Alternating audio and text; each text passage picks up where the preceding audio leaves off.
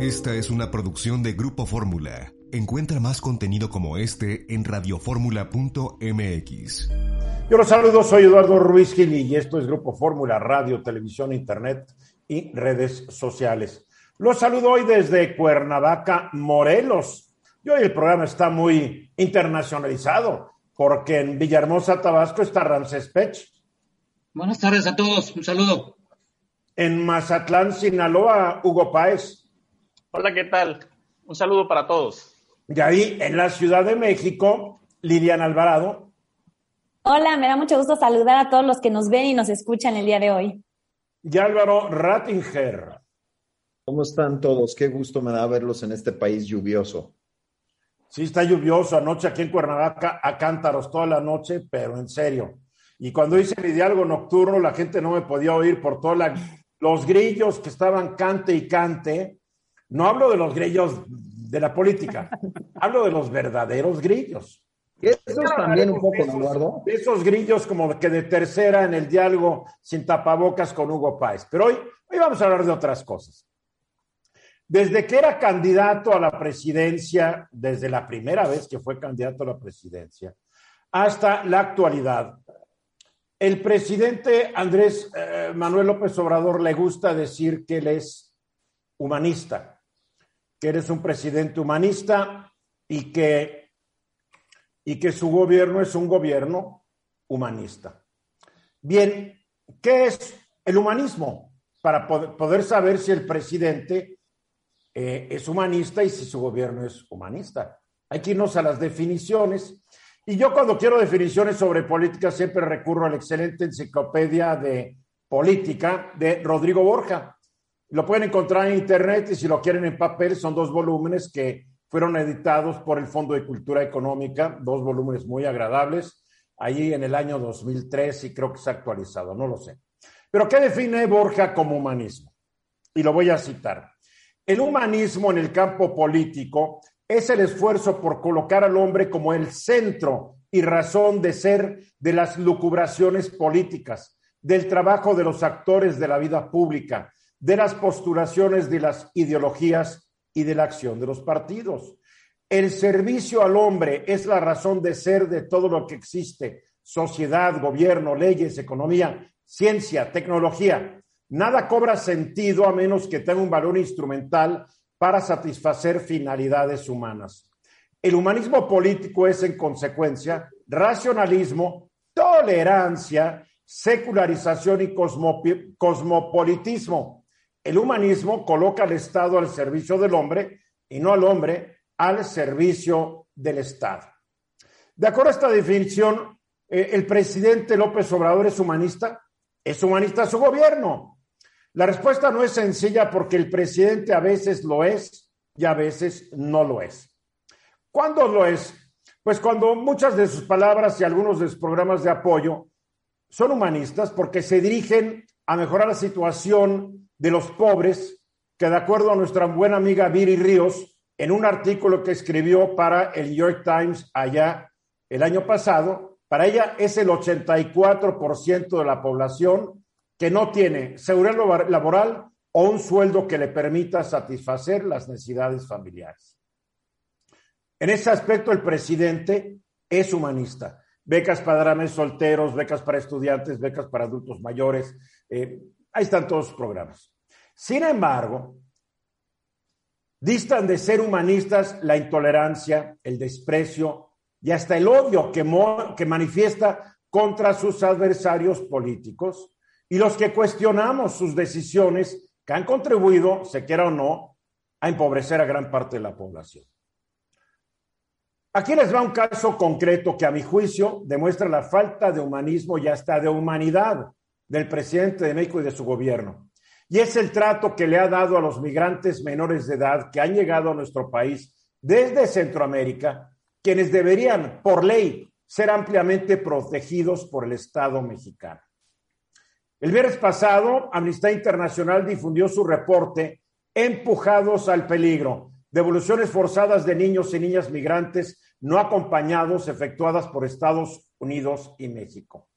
En lo que a México se refiere, Amnistía Internacional nos dice que en 2019 fueron deportados a sus países de origen 11.995 niñas y niñas, que es el 98.6% de los 13.242 que fueron detenidos y elegantemente puestos bajo custodia mexicana después de ser detenidos.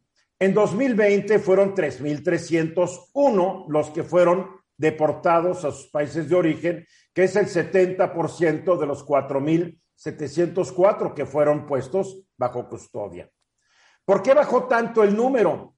Amnistía Internacional explica que los funcionarios con los que se reunió en el norte de México en 2020 y 2021 indicaron que los refugios del DIF estaban llenos y que se estaban deteniendo los tiempos de tramitación de los menores no acompañados, que en algunas localidades del norte se seguía deportando la mayoría de niños y niñas migrantes y que la expulsión indiscriminada de menores migrantes no acompañados es mucho más extrema y frecuente en el sur de México, donde muchas veces ni se documenta el hecho. En dos años, por lo menos 15.296 menores de edad fueron deportados por el gobierno humanista de México para enfrentar nuevamente la miseria y la violencia de las que, de las que escaparon. Algunos de estos niños y niñas van a ser asesinados. Deportar niños es algo que no hacen los gobiernos ni los gobernantes humanistas, según mi opinión. Así es que yo me atengo a las definiciones, me atengo a los hechos me atengo a los números, me atengo a los datos. Álvaro. Mira, yo lo que creo, Eduardo, es que como siempre sucede con este presidente, tiene sus propias definiciones, sus propias reglas y lo que él entiende que es la realidad, no importa que diste de lo que está documentado, de lo que es una definición, eso así lo considera. El mejor ejemplo es el que acabas de poner, pero lo mismo sucedió con su definición de la clase media que pues, seguramente todos los que estamos aquí sabemos que podría ser, en el mejor de los casos, una muestra de lo que es la clase media. Ni todos los mexicanos son católicos, ni todos leen el Reforma, ¿sí? Lo mismo pasa. No, leo el Reforma, para empezar, número uno. Exactamente. sí, soy aspiracionista, que es, un, es una nueva palabra que inventó el presidente, pues, para no usar el término ambicioso.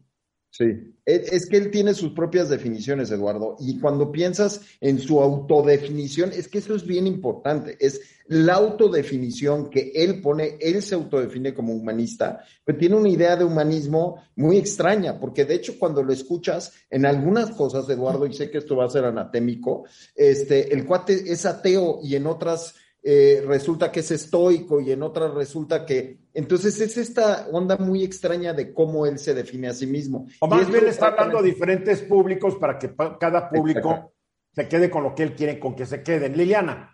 A mí me parece que también hay eh, varios actos que pueden cuestionar este humanismo, Eduardo. Pues tan solo hoy por la mañana volvemos a tener a los padres de niños con cáncer bloqueando la Terminal 1 del Aeropuerto eh, Internacional de la Ciudad de México. Y esto tiene que ver con una demanda no atendida que ya lleva muchísimo tiempo de desabasto de medicamentos. Son niños y además los padres dicen que no nada más son eh, los medicamentos relacionados o, o los medicamentos oncológicos, sino que hay deficiencias incluso de paracetamol y medicamentos de lo más básico, Eduardo. Entonces a mí también me cuesta mucho. Las vacunas, no están todas las vacunas del cuadro básico.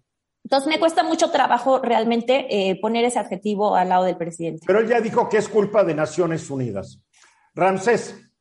Yo creo que hay una cosa de, determinar hoy en, en, la modernidad, en el siglo XXI, sobre el humanismo. La pregunta es, ¿para qué quieres ser humanista si tú mismo no lo eres?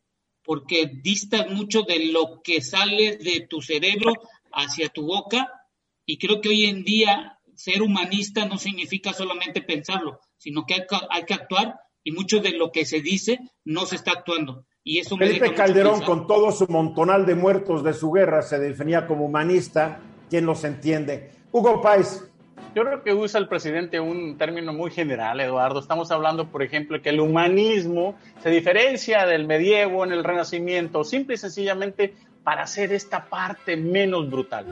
Presidente López Obrador anunció que aunque no tenga la mayoría calificada, él va a lanzar y someter a la, a a la consideración del Congreso tres reformas constitucionales, como también como para que los mexicanos veamos cuáles son los malos partidos que no quieren aprobarlas. ¿Es la, la intención, ¿no, Hugo?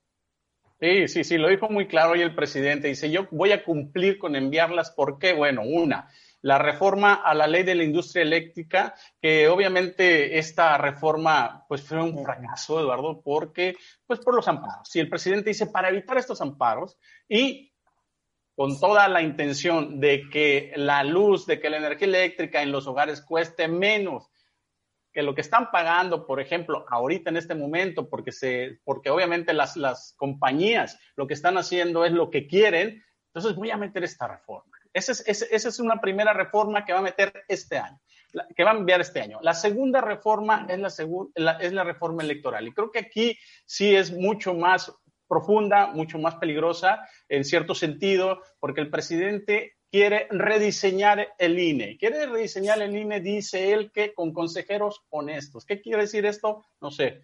Tal vez honestos para él, tal vez profesionales para él. La otra es quiere recortar todos los plurinominales en la Cámara de Diputados y en la Cámara de Senadores. Los 200 plurinominales en la Cámara de, Diputados, por ejemplo, 128 en, el Senado. La otra. ¿Para qué quiere que sean puros diputados de mayoría? Quiere que sean puros diputados de mayoría, Eduardo, y aquí hay que estar atentos porque recuerda que la sobrerepresentación y este cálculo que se aplicó más apegado a la ley le perjudicó a Morena. Entonces, a mí lo que este mucho de eliminar a los plurinominales es que va a dejar sin representación a todos, a todo el cuarenta y tantos, cuarenta y cinco o cincuenta por ciento de los mexicanos que no voten por Morena y sus aliados. O sea, él quiere regresar a un esquema que existía antes de los diputados de partido. O sea, él se quiere regresar, pero como a los 60, donde o eras de mayoría o no eras nada. Y esto es un ataque frontal y directo, no solamente contra la democracia, sino contra el deseo de la mitad de la población, por lo menos, que no vote por los partidos que él apadrina. Así es, pero ahora, eh, estos plurinominales y la, la, la sobrerepresentación le benefició a él en el 2018. Sí, pero hay porque el INE se equivocó y el INE se lo permitió. Así es, así es, cambiaron la regla y bueno, ahora el presidente en esto pues obviamente está enojado. Y, y la, otra, la otra parte que creo que es también muy, muy peligrosa es que quiere recortar al máximo el dinero de partidos políticos y de los organismos electorales. ¿Qué, implica el recortar al máximo el dinero para los partidos políticos? Pues simple y sencillamente que Morena y sus aliados pues van a poder colgarse de los programas sociales y no van a necesitar tanto el dinero. Pero a ver, vamos, vamos viendo sin tanta pasión. Sin tanta pasión. La democracia mexicana es muy cara. Se le da demasiado dinero a los partidos políticos y se les podría dar bastante menos, porque cuando tú ves las campañas, es un despilfarro de recursos a lo estúpido. Yo creo que se les debe recortar lo que se les da. Número dos, estoy en total desacuerdo con el plan del presidente de, eliminar los plurinominales. Yo estaría de acuerdo que baje la cantidad de diputados, pero manteniendo una, una proporción entre diputados de mayoría relativa y diputados de representación proporcional porque eso es como funciona una verdadera democracia. Él quiere imitar a su cuate Trump o al esquema de Estados Unidos, que el que gana se lleva todo, pues ridículo, ¿no? y lo, de, y lo de la Compañía Federal de Electricidad, Comisión, los mexicanos vamos a acabar más, pagando más por la vía indirecta de los subsidios. o sea, no nos engañemos. Así es, Eduardo, pero también aquí hay, algo muy importante con el presupuesto para los organismos electorales. Por ejemplo, el del INE se lo lleva muchísimo, muchísimo del presupuesto, se lo llevan la operación de las elecciones en el día electoral, eso es una. Y la otra, la credencial. Y eso desde Luis Carlos Ugaldes, él sacó las cuentas y dice, si me quitan a mí la credencial y se la llevan a la gobernación, entonces vaya, va, a ser muy beneficioso si vamos a poder recortar. Pero yo creo que donde se le tiene que pagar es a los partidos. Al INE, pues hay que ver qué se le puede bajar que no afecte la organización y realización de las, de las elecciones. Sí es, Liliana. Evidentemente, Eduardo, yo creo que eh, todos eh, vimos cómo se, se, pues hubo un golpeteo directo, eh, no solo a, al INE, sino también al consejero presidente. Me llamó mucho la atención que después de las elecciones, el día después siguiente a las elecciones, muchas personas que habían estado como señalando estos ataques al INE, decían que, bueno, echaban las calpanas al, al vuelo, que ya la democracia estaba salvada, que el INE salvado, que el INE el mejor papel, y yo también estoy de acuerdo que hizo un excelente papel, pero la verdad es que 15 días después de usar, ni siquiera han pasado todavía 15 días, cuando vuelven otra vez los ataques al INE. A mí la verdad es que también me pareció que era demasiado pronto decir que el INE estaba salvado, ¿no? Y que no había este, ningún tipo de problemas o de ataques hacia la democracia ni hacia la institución, etcétera, etcétera, ¿no? Como les digo, no han pasado ni 15 días y vuelven los ataques. Álvaro. Mira, eh, yo me voy mucho más al tema de los ahorros o dónde ponemos los ahorros. Creo que si algo aprendimos como país es que de repente ahorrar en ciertas cosas sale muy caro y la pérdida de certificación de las líneas aéreas le va a costar al país y le va a costar al turismo y eso redunda en empleos. Si nosotros bueno, ojo, no, no desertificaron las líneas aéreas. No, el espacio aéreo. La Autoridad Aeronáutica Mexicana. Bueno, es exactamente, eh, creo que se entiende muy bien a qué me refiero. Y el problema aquí de fondo es que si tú empiezas a recortarle línea y pasar el dinero de un lugar a otro, las consecuencias van a estar. Yo platicaba este fin de semana de personas que hablaban de, de casillas desiertas en donde no había quien se quisiera echar el tiro contra el crimen organizado por poner la casilla. Yo no sé si eso es cierto o no, eh, yo no estaba ahí. Lo que sí te puedo decir, Eduardo, es que si recortas el presupuesto, todavía más vamos a estar en manos de situaciones nefastas que no queremos. Bien. Uh, Ramsés. Yo creo que lo que estamos viendo en esta administración, y creo que es un error que se ha cometido muchos años en las anteriores también, es que la economía la estamos basando en el gasto del presupuesto que se pueda tener en este país. Lo, lo que hay que dejar bien claro es la Comisión Federal de Electricidad sí la puedes ayudar en el corto plazo a tener una mayor cantidad de mercado, como dice que va a tener más del 60%, pero el problema es cuánto dinero va a tener la administración en el futuro para darle a esta empresa que hoy en día se está cambiando la forma de generar la electricidad en el mundo. La pregunta hoy en día es, ¿por qué estamos gastando tanto dinero en el desarrollo social y solo el 28% en desarrollo económico cuando hoy necesitamos tener un crecimiento económico? Porque tenemos un montonal de pobres, hay que entenderlo, y por más que crezca la economía, la mayoría no son empleables. Hay que entender eso también, porque aquí tenemos esta idea de que si la economía crece, tenemos, digo, tenemos un sistema educativo que no genera la cantidad suficiente de personas empleables. Ahí está el problema, también no nos hagamos tontos. Sí, Liliana. Sí, pero también, Eduardo, yo creo que ya es momento en que dejemos de pensar que esa política de austeridad es por tener mayores ahorros y por hacer una redistribución equilibrada del gasto. o sea, no. lo es. Si se le reduce el presupuesto al INE y muchos otros organismos eh, autónomos, es por una estrategia política, es por una ideología, es por tener mayor control, es por tener mayor centralización. Entonces ya no nos comamos el cuento de que esa austeridad tiene nada que ver con una mayor eficiencia en la distribución o redistribución del gasto. Es que aparentemente se quiere reinstaurar el viejo régimen priista, donde un partido dominaba y se quedaba con todo en cada elección. El PRI empezó a perder poder muy despacio desde que se aprobó el, el, giro de diputados de partido que representaban a cierto porcentaje del electorado. Después ya vinieron los plurinominales y ahora quieren acabar con eso después de tanto esfuerzo por generar una democracia y ahora queremos el esquema de el que gana se lleva todo, pues qué retroceso, ¿eh?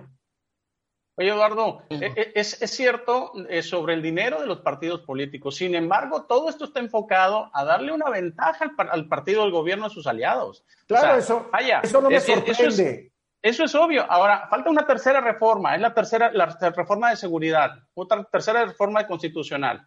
Ahí es donde el presidente lo que quiere es colgar la Guardia Nacional en la Sedena. ¿Qué implicaciones tiene esto? Yo pienso que tiene implicaciones muy graves, a pesar de que ahorita Luis Rodríguez Bucio, el comandante, el general, el general y comandante de la Guardia Nacional, le reporta al secretario este, Luis Crescencio Sandoval. Sin embargo, si logra hacer esta, esta reforma, los conflictos podrían derimirse también en tribunales militares los conflictos de operativos militares en la población civil. Perdóname, la ley dice que un problema militar que afecta a la población civil se va a los tribunales civiles. Esa fue una reforma de hace rato, porque antes no existía eso. No, Eduardo, pero aquí a, la hora del rediseño de la Guardia Nacional, como es un, es un organismo digamos, de naturaleza civil se, se, se derivan. Pero la, pero la ley cambió hace un par de años, Hugo, donde si los militares cometen delitos civiles del orden del fuero común, son juzgados en tribunales civiles. Eduardo, pero esta reforma puede incluir que se deriven en tribunales militares. Estás tú, estás tú elucubrando, no, la, no lo sabes. Bueno, ya me dijeron. Pero no, ya quién te dijo. Dime quién te dijo. No, no, bueno. Pero ahí me dijeron que no. No, no, no, no. No, no, ahí sí, es la intención, ¿eh? Bueno, para concluir, me dijeron que ya se va a acabar tu tiempo. Vas. no, yo creo se acabó tu tiempo de la tarde con un minuto, hora del centro, y por la vía telefónica, porque le fue imposible poder estar en un lugar donde tuviera una buena conectividad eh, para acompañarnos por Zoom. Ya me acompaña el gobernador priista de Oaxaca, Alejandro Murat. Alejandro, ¿cómo estás? Buenas tardes. Eduardo, agradecerte siempre esta oportunidad a a tu auditorio y bueno, una disculpa por el tema del Zoom en esta ocasión. No, no, no te preocupes. Dime una cosa. El presidente le gusta ir mucho a Oaxaca, ¿por qué? Pues es que Oaxaca lo tiene todo, Eduardo. Y la verdad es de que, este, así que los vamos a recibir con los brazos abiertos siempre. Pero la verdad es de que está haciendo una gran labor. Yo me siento muy entusiasmado porque juntos estamos haciendo eh, un trabajo que está, eh, pues, cambiando la realidad de Oaxaca y de todo el sureste de México. Mira, déjame compartirte este dato que es eh, el que mejor explica lo que está sucediendo hoy. Oaxaca hoy es el estado que más crece del país, al 4.5%. Eh, Oaxaca nunca había superado el número 30. Hoy es el estado que más crece en pandemia. Y también es el estado que más ha hecho la reducción de la pobreza laboral. Pero fíjate cuál es la mejor noticia de todo esto, que las obras que se están haciendo en Oaxaca, parte de la gira del presidente este fin de semana fue supervisar dos autopistas, una que va a conectar Oaxaca con el istmo y otra Oaxaca con la costa, así que el año que entra nos vamos a poder echar un vuelve a la vida ahí en Puerto Escondido, porque no va a pasar más de hora y media para llegar. Oye, esta carretera, ¿desde cuándo se está construyendo y nadie era capaz de terminarla, Alejandro? Pues llevan 10 años las dos carreteras, no una, las dos, este, Eduardo, eran un monumento a la negligencia y a la corrupción, no se habían podido pues eh, terminar por las razones pues ahí eh, eh, varias, pero yo te diría que lo que más faltó fue voluntad y ocuparse de los temas y entrarle con todo, que es lo que hemos hecho. Nosotros estamos todos los días, ahora en la gira, fíjate, visitamos un municipio eh, que es zapoteco, de origen zapoteco, San Vicente Coatlán, con el presidente porque tiene un conflicto agrario de hace muchos años, pero nadie lo había atendido, nosotros lo llevamos atendiendo, tuvimos esta oportunidad y claramente el municipio permitió que se lleve a cabo la construcción de la carretera porque hay que hay que negociar, pero no solo eso, obras. Fíjate, hay un pueblo también eh, Santiago que Avicusas allá en la región por el istmo, este, en la carretera del istmo, perdón, que necesitaba luz, llevaba más de 20 años sin luz, ya les pudimos conectar la luz. Y así los caminos a cabeceras municipales en varios de estos municipios, ahora pasamos por San Sebastián Coatlán, por eh, la Chigoló. Entonces, esta transformación no solamente tiene que ver con las autopistas, sino también de la raíz, se está atendiendo a las comunidades más marginadas, y eso es muy bueno, pero lo que es mejor, y esto es importante para tu auditorio, es no solo hablar del crecimiento, sino del crecimiento sostenido, porque cuando hay crecimiento sostenido se ven los cambios. Así los podemos ver en el norte del país o en el Bajío, en donde varios estados les ha ido bien durante 10, 15 años. Y bueno, con Oaxaca, con estos proyectos, Eduardo, vamos a poder mantener ese ritmo de crecimiento. Esa es la mejor noticia, es decir, no solamente es una llamarada de aire en donde se metió lana eh, a ciertas obras, se generó empleo y construcción, no, son obras que van a permitir que haya más comercio. Por ejemplo, la costa oaxaqueña es el principal productor de, de, papaya del país, pero no la podíamos mover porque es pedrecedera. Entonces, eh, ahora vamos a poder moverlo, mejor educación, más comercio, más turismo, por supuesto. Entonces, todos estos proyectos van a eh, permitirle a Oaxaca transformarse. La inversión directa que va a llegar al, al proyecto interoceánico va a ser eh, sin precedente. Está proyectado que haya más de medio millón de empleos, Eduardo, en los próximos 10 años y más de 30 mil millones de dólares en inversión. Entonces, estamos muy entusiasmados de esta gran coordinación. Eh, se está construyendo ahorita el transísmico. ¿Cuándo concluirá la obra y cuándo empezará a estar ya en servicio al 100%? Mira, la primera etapa está proyectado que se termine para el primer semestre del año que entra. ¿Eso qué significa? Significa que vamos a tener una plancha de contenedores en los dos puertos, Salina Cruz y Coatzacoalcos, que el tren que conecta a Coatzacoalcos con Salina Cruz también esté activo y 10 zonas económicas este, de bienestar, es decir, que van a tener beneficios fiscales y regulatorios. Estarán eh, próximamente, señor, eh, seguramente el señor presidente estará haciendo el anuncio y eso va a permitir que lleguen todas estas empresas. Por supuesto, esperamos que primero sean oaxaqueñas y nacionales, pero seguramente llegarán también transnacionales a invertir y hacer ahí todo su ensamble de productos en el área eh, primaria, secundaria y terciaria. Y bueno, eso va a revolucionar toda la región y eso va a estar este, arrancando el primer semestre. Claramente son varias, es, es, es, un, es un proyecto modular y el mismo proyecto irá exigiendo pues más apoyos. Pero la parte inicial, es decir, ver que se mueve el tren, ver que ya haya una, eh, un, parque industrial y ver que ya haya planchas de contenedores, seguramente estará para el primer semestre del año que entra. En estas zonas económicas especiales, me imagino que van a estar muy enfocadas hacia la manufactura. Sí, a ver, eh, no, a ver, tenemos, fíjate que lo bonito de este proyecto es que eh, como es un proyecto logístico, eh, puedes atender la parte primaria, en la parte agroindustrial, especialmente tener agroparques. Estaremos inaugurando a fin de año el primer agroparque en Oaxaca y entonces vas a poder mover todos estos productos por, por, por, eh, arrancando pues a, la zona este de Estados Unidos, a, Asia este, y por supuesto Europa. Entonces, en la primaria, en la parte industrial, como bien lo señala la manufacturera, pues sin duda ahí vamos a tener eh, victorias rápidas este, en, varios rubros, por supuesto una en donde hoy México es líder en la parte este, automotriz y aeronáutica, de partes, ¿no? Este, también la parte tecnológica y bueno, pues también la parte de servicios, porque tenemos que reconocer que también en la zona eh, hay una vocación interesante eh, también turística y está proyectado que que este, que este gran desarrollo pues también sea incluyente, que es lo que más se ha recalcado, que todos los actores podamos participar en Oaxaca, nadie se quede excluido y así eh, pues hay una sinergia de desarrollo y calidad de vida. Cuando hablamos de medio millón de empleos a generarse en los próximos 10 años, ¿cuál será la infraestructura educativa que capacite a esa gente para ocupar empleos que cada vez van a ser, van a exigir más de la gente que trabaje?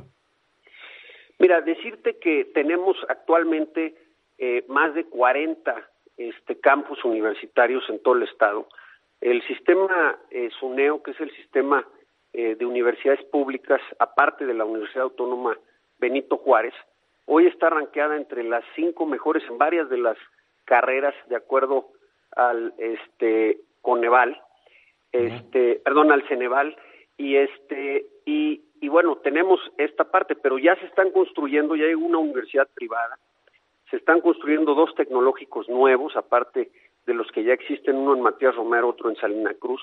Así que estamos, nos sentimos bastante sólidos para poder arrancar y hacer el acompañamiento con el capital humano este, en las diferentes vocaciones este, que va a requerir eh, todo este corredor industrial. Oye, entonces el primer semestre empieza la primera etapa del transísmico y en el primer semestre se inaugura la carretera de Oaxaca a la costa oaxaqueña.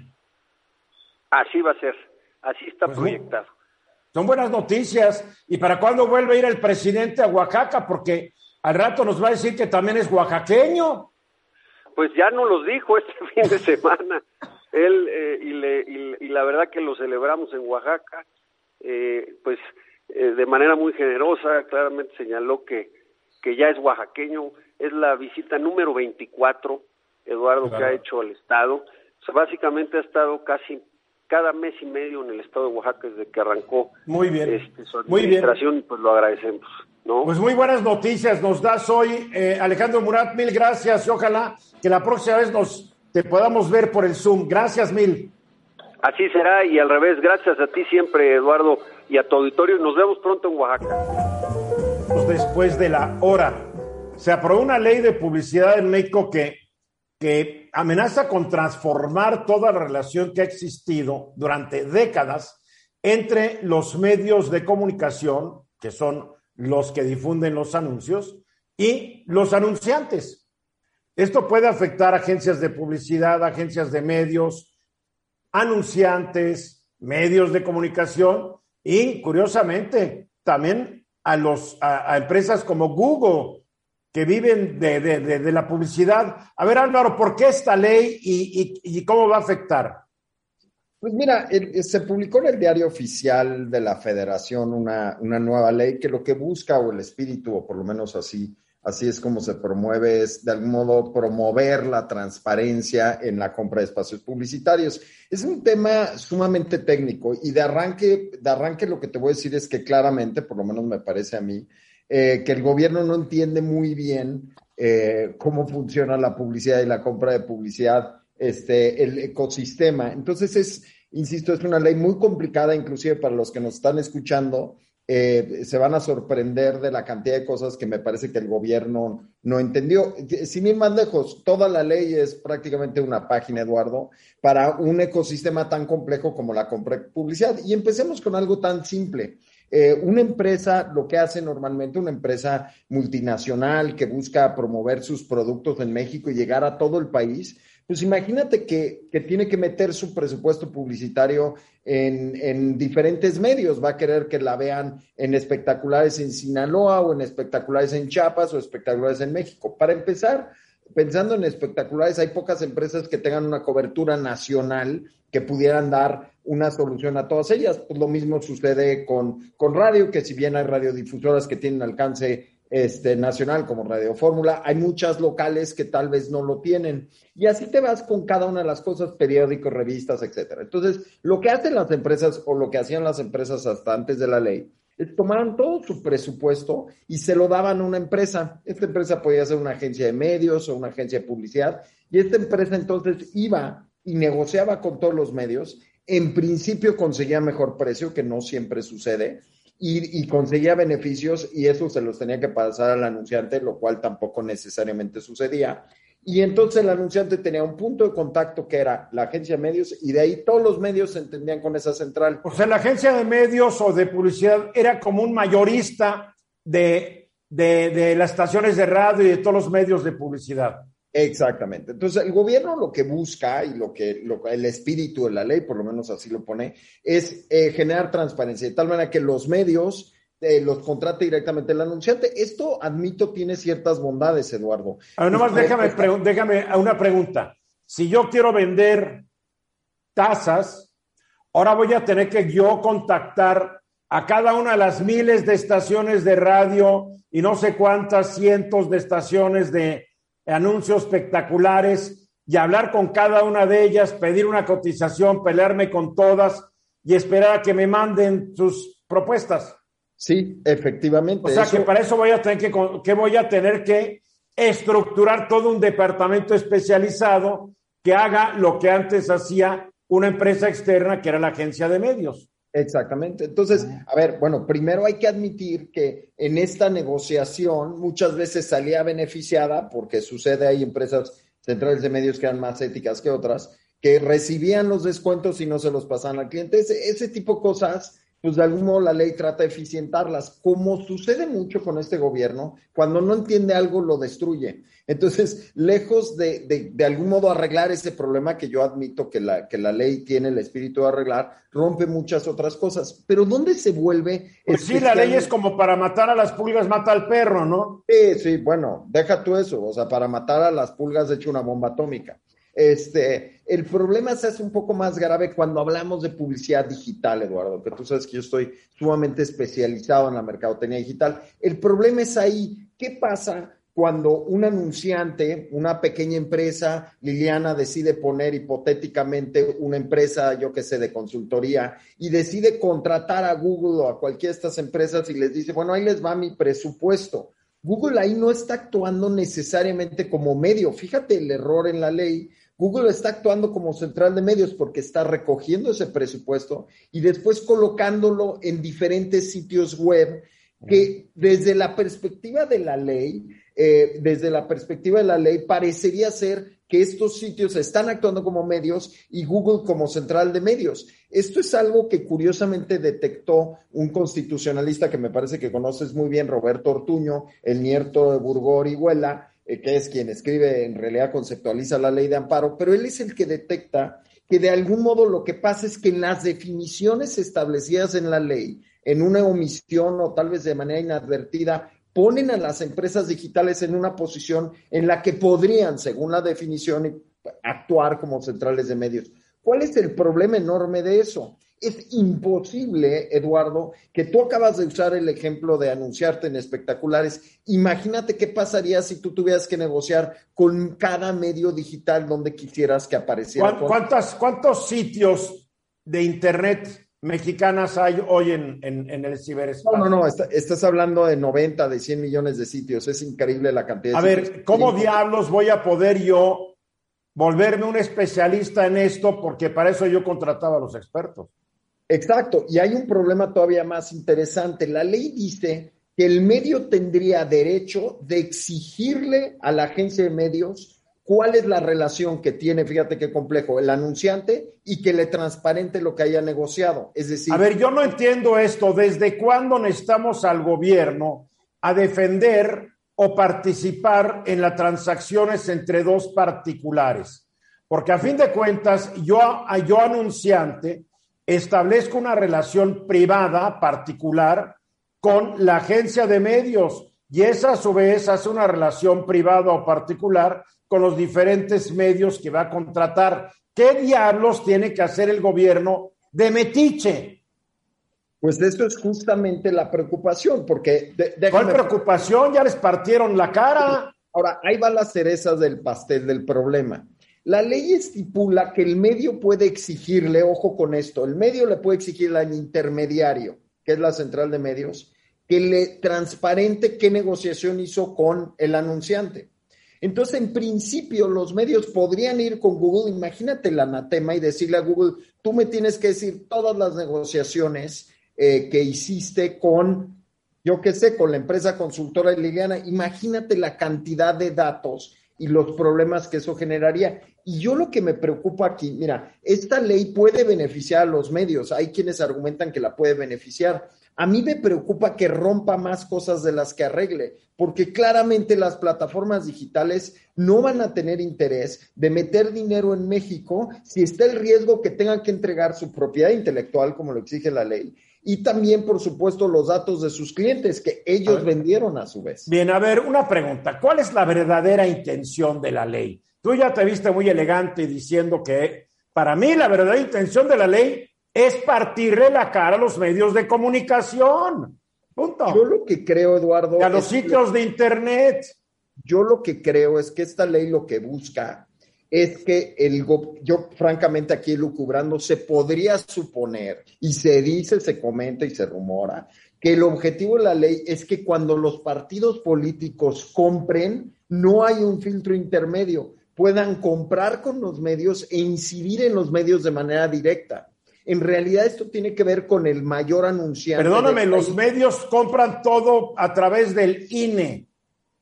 No necesariamente, Eduardo. No necesariamente porque con esta ley se podría desintermediar la relación entre los agentes políticos y, por supuesto, los medios. Eso es lo que se dice, se comenta, se rumora que hay una a ver, Ramsés, política.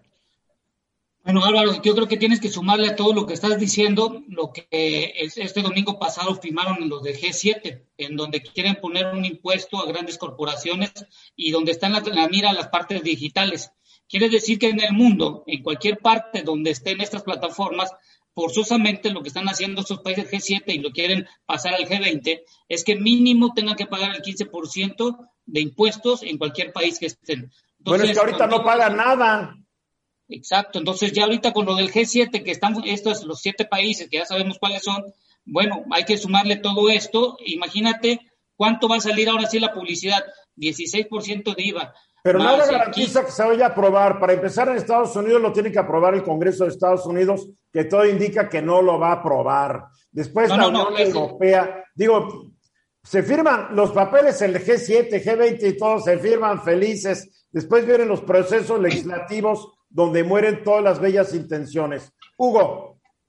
como dice el presidente, va a empezar una lluvia de amparos que no van a poder hacer nada. Para mí se me hace que esto es... Pero no se están amparando contra esta ley los anunciantes o... No, pero yo, yo creo que esta es una tontería tan grande que yo creo que ni hay que preocuparse.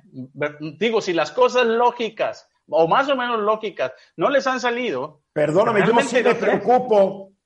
Yo sí me preocupo. Bueno, de, veras es una. A ver, Liliana, rápidamente tu comentario. Solo tenía una, una pregunta que era que qué están haciendo el sector para evitar la, implementación de la ley.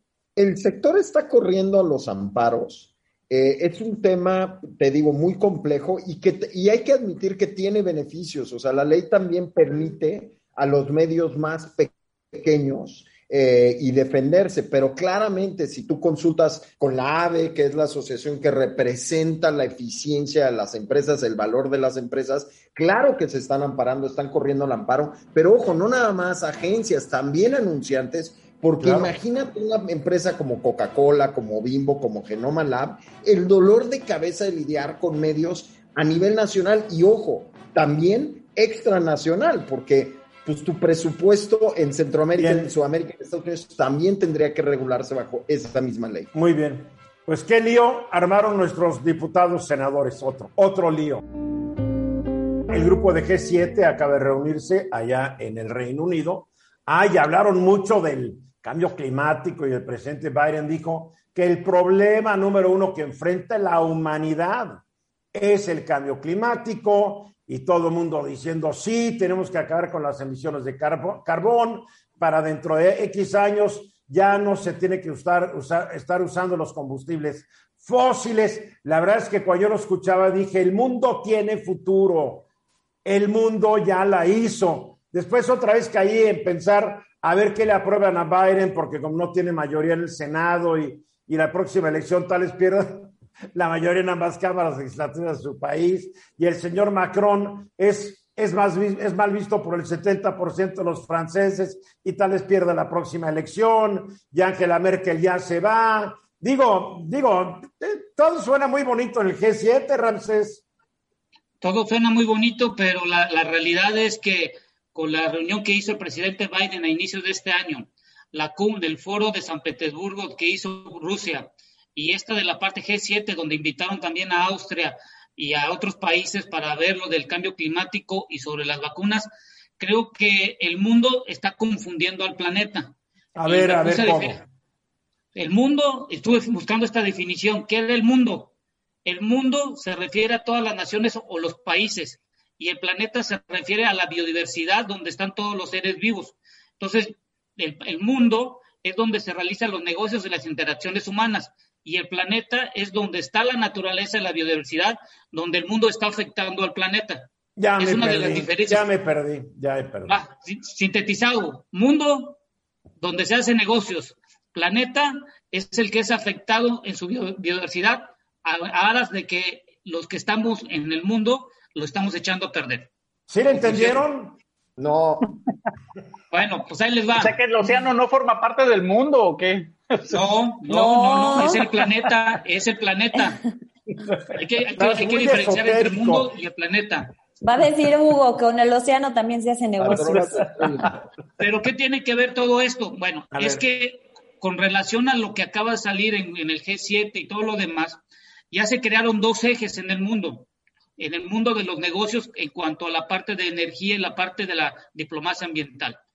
Es el primero es el que donde van a haber países que van a estar invirtiendo en cuanto a la captura de emisiones de gases de efecto invernadero, calor e inventar tecnología.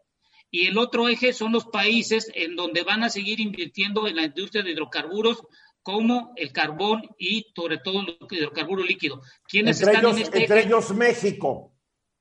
México, Rusia, China, Australia, que tienen el carbón. Y hoy en la mañana estaba leyendo que el aumento de la utilización del carbón en Europa aumentó un 15% referenciado al año 2020. la utilización de carbón para generar electricidad. Entonces, ¿en qué se va a estar preocupada la humanidad?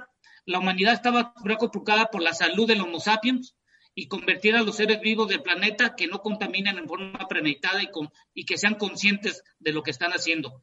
Y me estuve abocando también a esto, Eduardo, porque mucha gente estoy escuchando que dicen, en México ya vamos a cambiar a carros eléctricos y un montón de cosas.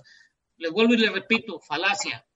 Datos del INEGI al mes de abril nada más hay 1.480 carros eléctricos puros, es decir, que tienen que conectarse a una enchufe para cargarlos.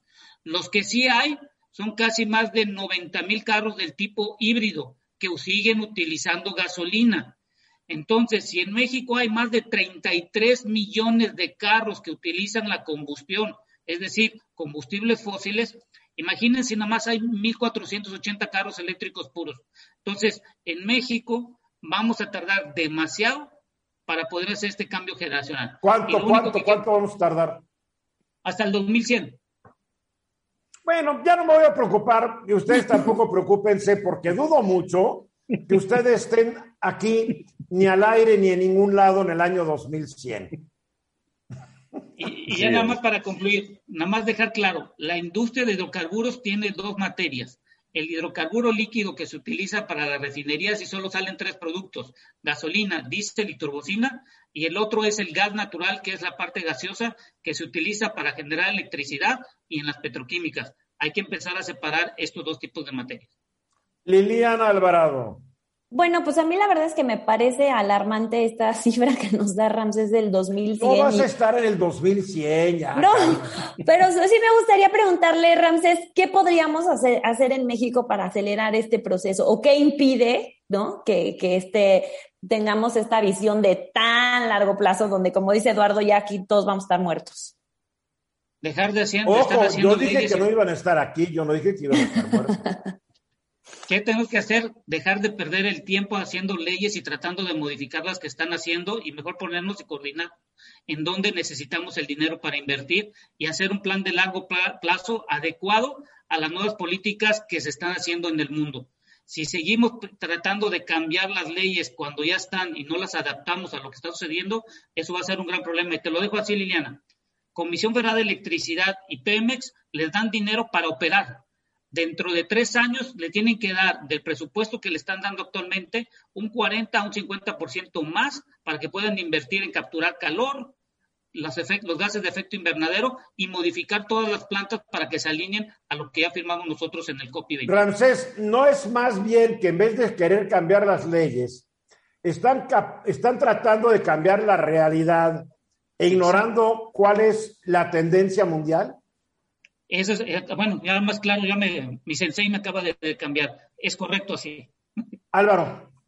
Mira, yo, yo soy de la idea de que en, temas especialmente climáticos, eh, las cosas de alguno caen por su propio peso, ¿no? En, en, Europa el uso de bicicleta de alguno dio un punto de inflexión importante en, los últimos 10 años. Y yo sí creo que ahorita estamos en una transición tecnológica que son los autos híbridos.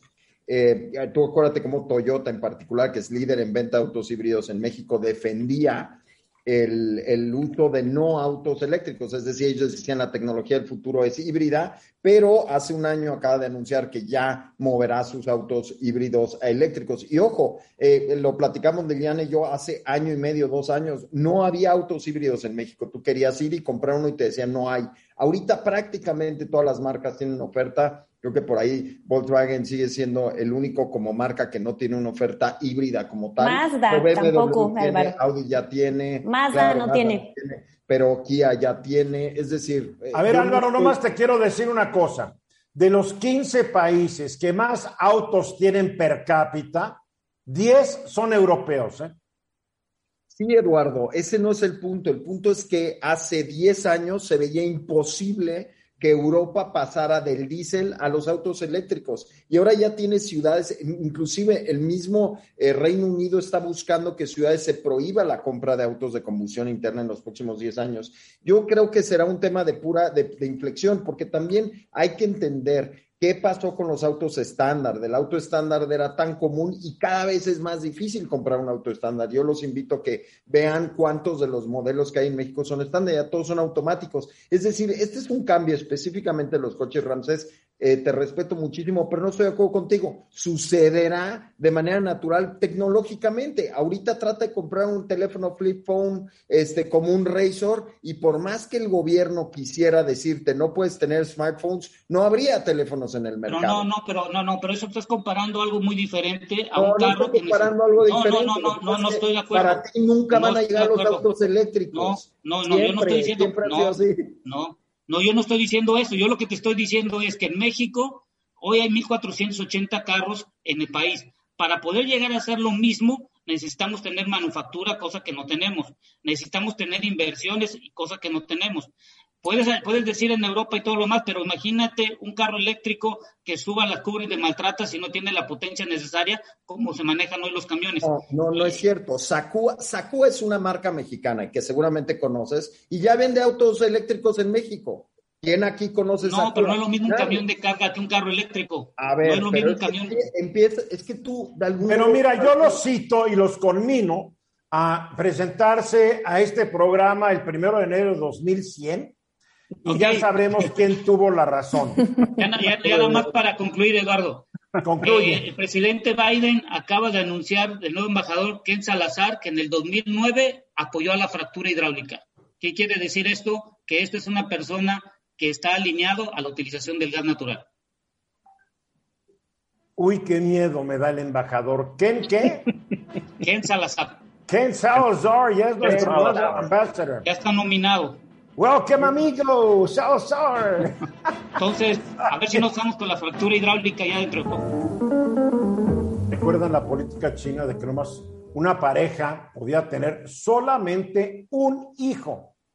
Y así durante décadas, una pareja no podía tener más de un hijo o hija. Y cuando tenían más de uno, pues como que los veía muy feo la sociedad.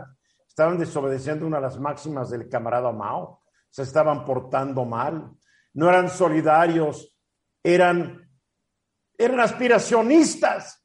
En vez de tener un hijo, quisieron tener dos. Pero en fin, pero ahora los chinos dicen que siempre no. A ver qué pasa, Liliana. ¿Qué, qué cambio y qué giro de 180 grados? ¿eh?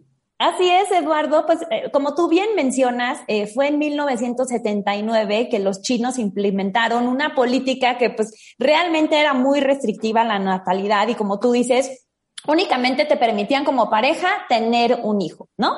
Bueno, pues entonces, eh, con el paso del tiempo, Eduardo, también eh, se dan cuenta que eh, los índices de natalidad, pues mostraron un declive alarmante y entonces el gobierno de, tiene un cambio que se da en 2016 y muy amablemente les dice a las parejas chinas que creen, bueno, pues ahora les vamos a permitir eh, tener dos, hasta dos hijos eh, por pareja, ¿no? Y bueno, pues también ahora resulta, Eduardo, que recientemente eh, los resultados de un censo nos indican que, pues, sigue, sigue alarmantemente reduciéndose los índices de natalidad al punto en el que, pues, ya se ha vuelto una gran preocupación por lo que, pues... ¿Por qué el cambio de política de uno a dos? Bueno, porque justamente eh, esto, eh, Eduardo, pues se dan cuenta que puede eh, tener cierto impacto en el futuro en la posibilidad de poderse abastecer de mano de obra, que ya van a tener una población que esté envejecida y pues todo eso trae consigo. No va a haber quien mantenga a los viejos, así Exacto. se dice. Exacto, ¿no? Entonces, eh, pues ese es el problema, Eduardo, y sucede entonces que recientemente eh, se hace el, el, censo y los datos arrojan que en 2020 se dieron 12 millones de nacimientos contra los 18 millones que se dieron en 2016. Además de que este número de los 12 millones de nacimientos es el número más bajo eh, de nacimientos registrados desde la década de 1960, ¿no? Entonces, ¿qué dice el gobierno? Bueno, pues ahora eh, las buenas noticias son que eh, ahora las parejas van a poder tener hasta tres hijos. Pero fíjate que eh, el resultado ha sido em, pues muy particular, Eduardo, porque la población no ha respondido en la forma eh, en la que el gobierno eh, quisiera.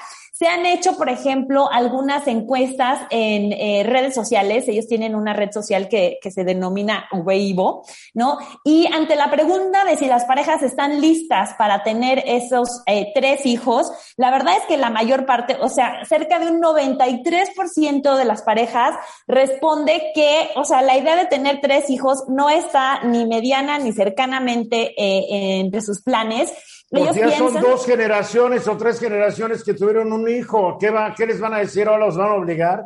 No, y además... Es más fácil obligarlos a tener uno que obligarlos a tener dos, ¿eh? Totalmente, la verdad, Eduardo, es que la sociedad china ha cambiado. Este, muchas de las respuestas van en el sentido de que, bueno, pues las parejas ya eh, no tienen los ingresos eh, suficientes para mantener a tres hijos, para educar a tres hijos, ¿no? Para viajar con tres hijos y todo el resto de las actividades, este, que, que pues van asociadas al tener eh, hijos, ¿no? Eh, actividades extracurriculares, ni hablar evidentemente de la comida y de todo el tema de salud. Entonces, pues la verdad es que la respuesta por parte de la sociedad pues ha sido pues un contundente no, no estamos muy interesados en tener nuestros hijos, aun cuando eh, el gobierno ha dicho que va a dar eh, pues ciertos apoyos eh, para estas familias que eh, decidan pues tener este tres hijos, ¿no? Apoyos en términos de la educación, apoyos en términos de vivienda y muchas otras cosas y, y bueno, pues eh, también, Eduardo, pues nos, nos cuestionamos eh, qué está pasando con las mujeres, y eso es otro tema, eh, no nada más las parejas, sino que las mujeres, pues evidentemente en China y en el resto del mundo, eh, ahora están mucho más dedicadas a lo que puede ser su desarrollo. Claro, no sacrificar los 120 años de su vida teniendo hijos. A ver, Álvaro. Mira, yo creo que este es el perfecto ejemplo de que la comunicación de Estado tiene tiene consecuencias, ¿no? Cuando tú le dedicas una generación o dos generaciones a decirle a la gente, porque no, eh, eh, hay que entender que no nada más era una prohibición del gobierno chino, que además era un, una transmisión de un mensaje. De algún modo, todos aquí nos acordamos de las famosas campañas del PRIM de pocos para darles mucho. Eh, pues claro que eso incide en la sociedad y la gente empieza a repetir esto. La mercadotecnia a través de la repetición genera actitudes y de algún modo genera preferencias. Claro, ahorita un chino que está acostumbrado a viajar, que está acostumbrado a comprar productos de lujo, que vio cómo su familia salió de vivir en el campo, ellos viven en la ciudad. Es un cambio idiosincrático. Pero también un chino pobre, no solamente los que viven en Shanghai y en Beijing, mi estimado. Un no, chino pobre con un hijo no sufre tanto para mantener y educarlo que con dos.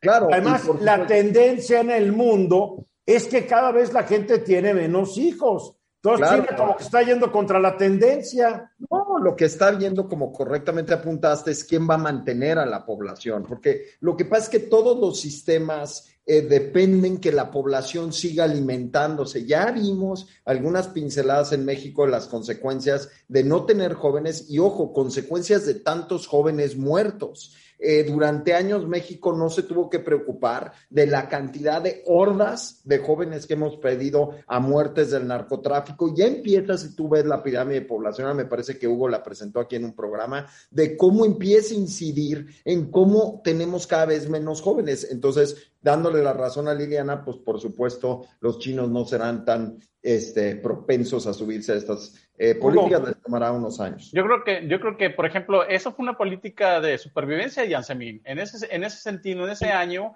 China era un verdadero problema. Ahora se hizo cultura y van a tener que imponer, como en Europa, una política de reversión, como por ejemplo en Europa la, la tasa de, ellos le dicen tasa de fertilidad más que de natalidad.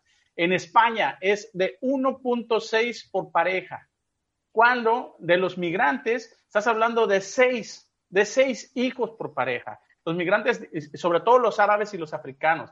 En ese sentido, no nada más es un problema, no nada más es un problema de, vaya, de, falta de jóvenes y demás, sino también es un problema de desplazamiento a nivel político. Ya, por ejemplo, en, Alemania. Bueno, ese no es un problema para estos grupos minoritarios, es un problema para los grupos mayoritarios que se van a quedar en la minoría. Así es, así que tengan hijos y ya no estén quejando. Sí, sí, o sea, definitivamente. Y yo y aquí, por ejemplo, en Alemania ya te dan tres mil dólares, bueno, lo equivalente a tres mil dólares por tener un hijo y te mantienen el primer año. Y luego te ah, dan que lo mantengan toda la vida, sino que existe. No, bueno, pero a ver, Ramsés. Eh, este, Liliana, ¿sabes qué sería bueno también saber cuántas de la gente que está que está en China, cuánto hay fuera de China viviendo ya ahorita? Para ver cuánto es la realidad de ese número de gente que ya está fuera de, China y puede sustituir, me imagino, cierta parte de los migrantes que están saliendo de, de, China, por así decirlo. Realmente yo no sé cuántos, cuántos migrantes hay en el mundo chinos, cuántos salieron y sería bueno un dato y, evaluar porque, por ejemplo, en México somos casi un millón a 1.2 millones de personas de, por año y China es entre 12 y 14 veces lo de nosotros.